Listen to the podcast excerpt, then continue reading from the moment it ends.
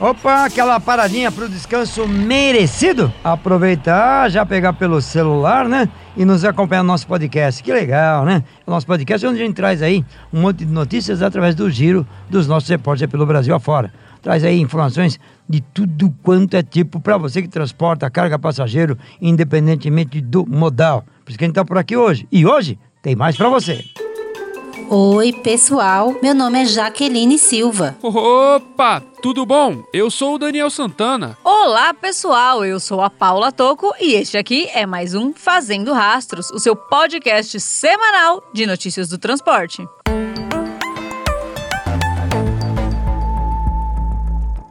O presidente Jair Bolsonaro anunciou em uma reunião com prefeitos que pretende manter o etanol e a gasolina zerados em 2023. Segundo o político, a estratégia foi levantada com o ministro da Economia, Paulo Guedes, em conversa sobre o projeto de lei orçamentária anual. Só que existe uma outra preocupação, com a possível falta do diesel. Isso porque, nessa época do ano, é inverno na Europa e os países aumentam seu consumo desse combustível. Porém, com a guerra entre Rússia e Ucrânia, a Europa teme o desabastecimento por parte da Rússia. Com isso, os países europeus podem acabar recorrendo ao diesel dos Estados Unidos, que é o principal fornecedor desse combustível para o Brasil. Ou seja, todo esse cenário pode impactar nas reservas do diesel por aqui. O site Congresso em Foco fez uma matéria sobre o tema e não recebeu informações sobre os estoques da Petrobras, que alegou que a divulgação dos dados poderia afetar a competitividade da empresa. Esse assunto já vem sendo discutido há alguns meses. Inclusive, em maio, a própria Petrobras havia advertido sobre o risco de desabastecimento.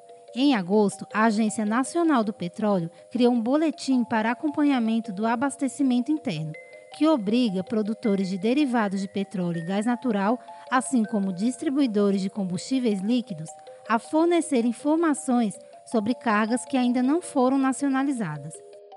E a notícia ainda é sobre combustível, dessa vez sobre a queda no barril do petróleo. De acordo com matéria do site UOL Economia, o preço do barril do petróleo está alcançando níveis de antes da guerra entre Rússia e Ucrânia. Dentre os motivos estão a desaceleração da economia no mundo todo e o aumento da inflação e juros, que diminuem a demanda e consumo do produto. Mas existe uma divergência sobre o futuro do preço do barril do petróleo, se ele vai subir ou cair daqui para frente. O fato é que o petróleo, o óleo diesel e a gasolina são chamados commodities, que são produtos com preço regulado pelo mercado global. No caso do barril do petróleo, pelo dólar com isso, havendo a queda no valor, o Brasil também terá que diminuir o preço por aqui. Essas três notícias que você ouviu estão todas detalhadas lá no nosso site www.penaestrada.com.br. E se esse podcast é importante para você se manter atualizado, aproveite e indique também para os amigos para que eles também se mantenham sempre dentro dos assuntos do trecho.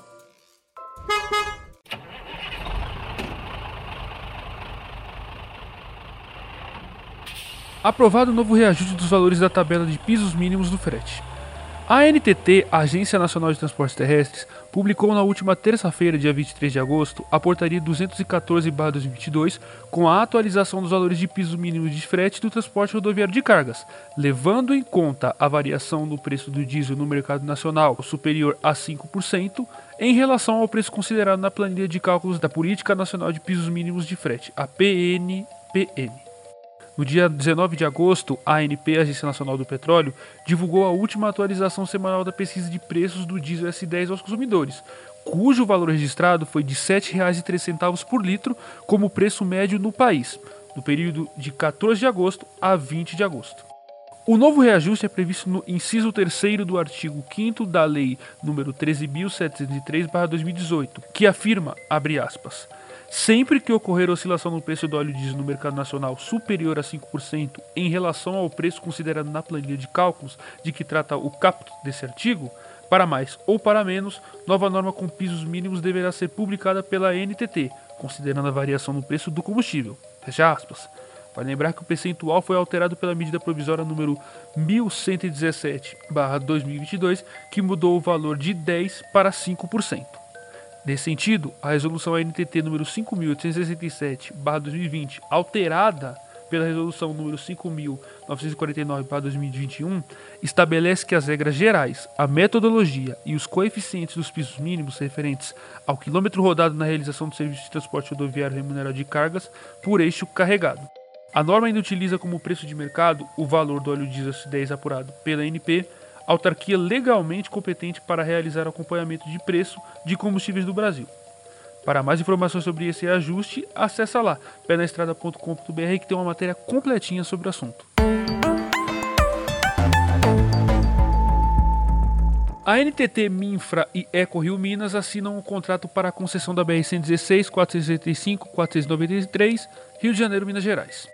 A NTT, Agência Nacional de Transportes Terrestres, o MINFRA, Ministério da Infraestrutura, e a concessionária Eco Rio Minas assinaram no dia 19 de agosto o contrato de concessão da BR-116-465-493, Rio, Minas Gerais, um trecho que abrange 726,9 quilômetros, que liga a cidade do Rio de Janeiro a Governador Valadares, em Minas Gerais.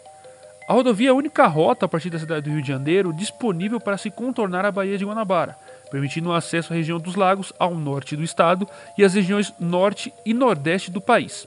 Em relação aos investimentos previstos para o trecho, o montante total estimado para os investimentos ao longo dos 30 anos de concessão soma 11,3 bilhões de reais, distribuídos conforme as definições e necessidades previstas para o projeto.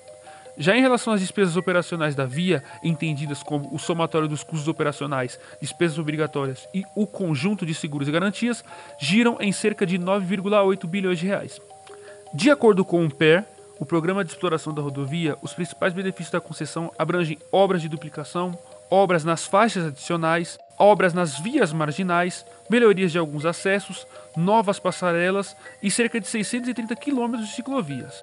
Além disso, o SAL, o Serviço de Atendimento ao Usuário, deverá contar com 20 ambulâncias tipo C, 9 do tipo D, 7 guinchos pesados, 12 leves, 5 caminhões-pipa, 5 caminhões de resgate de animais, entre outros. Além disso, vale destacar que o projeto dessa concessão ainda conta com uma série de inovações em relação à cobrança de pedágios. Destacam-se a tarifa diferenciada para a pista dupla e pista simples, o desconto básico de tarifa, o DBT, que determina que todos os usuários do sistema automático terão 5% de desconto em cada cobrança de tarifa de pedágio em qualquer praça da concessão, independentemente da categoria veicular e da quantidade de viagens realizadas, e o desconto de usuário frequente, o DUF, que também será aplicado somente a usuários do sistema automático devido à necessidade de identificação e controle da frequência de uso das praças. Considera-se usuários frequentes aqueles que utilizam apenas trechos da rodovia várias vezes por mês, como ocorre com cidadãos que moram e trabalham em cidades próximas. E por fim, ainda vale destacar que o contrato prevê a construção dos pontos de parada, algo fundamental para o descanso de caminhoneiros. Para mais informações sobre os reajustes dos fretes e sobre o contrato de concessão da BR 116 465 493, acessa lá penaestrada.com.br.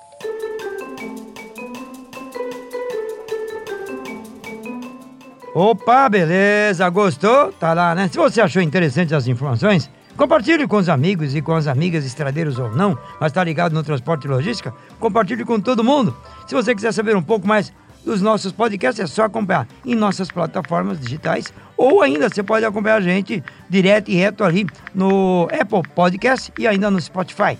E ainda você pode achar um pouquinho complicado, achar tudo isso, vai direto na página penaestrada.com.br. Tem a aba lá em cima, na abertura, podcast. Vai lá e clica que você acompanha tudo que nós já falamos até agora. E amanhã tem mais. Abraço, estradeiro, bom descanso, boa tocada e até lá. Quer mais informações do mundo dos transportes? Passe lá no www.penestrada.com.br. E o Fazendo Rastros de hoje teve a apresentação de Pedro Trucão, reportagens de Daniel Santana e Jaqueline Silva e edição de Bruno Moura.